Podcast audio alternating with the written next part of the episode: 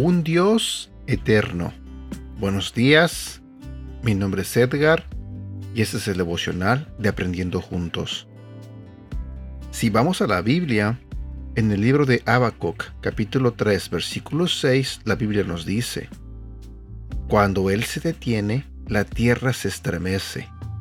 Él derrumba las montañas perpetuas y arrasa las antiguas colinas. Él es eterno. Habacuc no fue el primero en preguntar, ¿por qué el sufrimiento? ¿Por qué tanta maldad? ¿Hasta cuándo habrá violencia en la tierra? ¿Por qué debo mirar tanta miseria? En medio de tiempos difíciles para el pueblo de Israel, Dios le responde y le dice que tras bambalinas está levantando a los caldeos, quienes no solo derrotarían a los asirios, la potencia en ciernes, sino que arrasaría con la idolatría en Judá y llevaría cautivo al pueblo. Habacuc se queda más perplejo que antes. ¿Cómo es posible que la respuesta de Dios sea un pueblo salvaje e idólatra?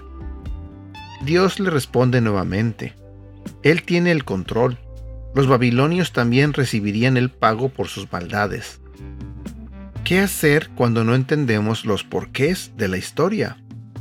Como Habacuc, hagamos memoria del carácter de Dios. Pueblos vienen y pueblos se van, sean asirios o babilonios, mexicanos o norteamericanos, pero Dios permanece para siempre. Como escribió Ray Stedman, Dios es anterior a la historia. Es más grande que cualquier serie de eventos humanos. Él creó la historia. Es desde el principio y está al final. Es el Dios de la eternidad. En otras palabras, podemos confiar en Dios porque Dios siempre está a cargo. Frase para recordar. ¿No eres tú desde la eternidad, oh Señor Dios mío, Santo mío? ¿Sabes? Hay muchas cosas que a veces nosotros no entendemos. Como dice el devocional, a veces no entendemos los porqués de Dios. Pero lo que sí debemos de entender, Dios fue el mismo ayer, es el mismo hoy y será el mismo mañana. Y con esa verdad quiero dejarte. Quiero dejarte pensando en que Dios siempre va a ser bueno. Dios siempre va a ser fiel. Siempre, por toda la eternidad, Él va a estar a cargo. Recordemos que nosotros somos su creación. Recordemos que Él nos ama y que quiere lo mejor para nosotros. Así que ¿por qué tener miedo? ¿O por qué preocuparnos por lo que pasa en el mundo? Es verdad, hay maldad. Es verdad, hay mucha violencia. Es verdad, hay tanta miseria. Pero recordemos que eso un día terminará, porque Dios sigue estando en el trono, porque nuestro Señor Jesucristo sigue estando en el trono. Y algún día estaremos con Él, viviendo, disfrutando la eternidad a su lado. Así que no trates de entender a Dios o no trates de entender los porqués de cómo hace las cosas. Tu trabajo es aceptarlo en tu vida amarlo, obedecerlo y lo demás deja que Dios se encargue.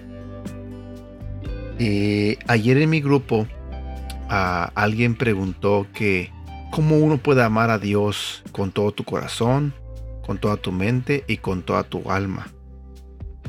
Y mi comentario fue que lo primero que tenemos que hacer eh, es dejar la negación, porque sé que hay personas que creen que Dios no existe.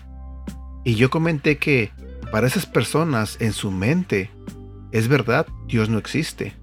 Pero eso no cambia la realidad de que hay un Dios que existe, de que dio a su Hijo para que muriera por nosotros. La verdad sigue siendo esa. Ese acontecimiento sucedió.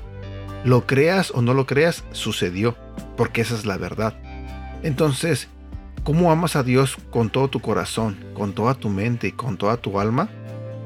Lo que yo comenté fue que antes que nada, primero tenemos que reconocer que hay un Dios que existe, que hay un Dios que nos creó, que creó el universo, que hay un Dios que me ama y que le importo tanto que dio a su único hijo para que muriera por mí, para el perdón de mis pecados.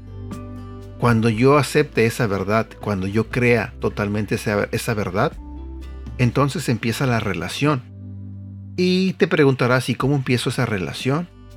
Yo ayer comenté en el grupo, eh, es como cuando empiezas una relación con tu novio o con tu novia. Tú no amas a tu pareja el día que la conociste. Tú la conoces y la empiezas a tratar. Y día a día, conforme se van comunicando, al mismo tiempo se van conociendo. Y entonces viene el amor. Es lo mismo con Dios. Tú lo aceptas en tu vida, pero ahí es donde comienza tu relación. Dios ya te ama, de antemano Él ya te ama. Siempre te ha amado y siempre te amará. Pero tu relación con Él comenzará cuando tú empieces a leer su palabra, la Biblia. De esa manera irás conociendo al Dios que nos creó. De esa manera, tu corazón se va a ir abriendo y sintiendo ese amor inmenso por Él. Cuando vas dándote cuenta de que muchas cosas que sucedieron en tu vida fueron gracias a Él. Que quizás en esa época tú no las viste, pero que hoy en día reconoces que simplemente fue Dios quien provocó que sucediera eso. Y entonces haremos memoria de tantas bendiciones que inconscientemente no vimos que eran parte de Dios, pero que hoy en día las reconocemos. Entonces llegas a un punto en tu vida donde vas a amar a Dios por sobre todas las cosas, lo vas a amar con todo tu ser, porque entenderás que solamente Él es el único Dios y que Él es el único que se preocupa por ti, que Él es el único que quiere lo mejor para ti. ¿Cómo no amarlo? ¿Cómo no amarlo por tanta bendición? ¿Cómo no amarlo por todas las cosas buenas que nos da? ¿Cómo no amarlo por habernos creado? Y bueno, dediquemos nuestro tiempo en conocerlo y amarlo con todas nuestras fuerzas. Y como dije hace rato, no tratemos de entenderlo, simplemente tratemos de conocerlo, amarlo y obedecerlo. Espero que tengas un bonito día Cuídate mucho, te mando un fuerte abrazo y deseo de todo corazón que Dios bendiga tu vida. Hasta pronto.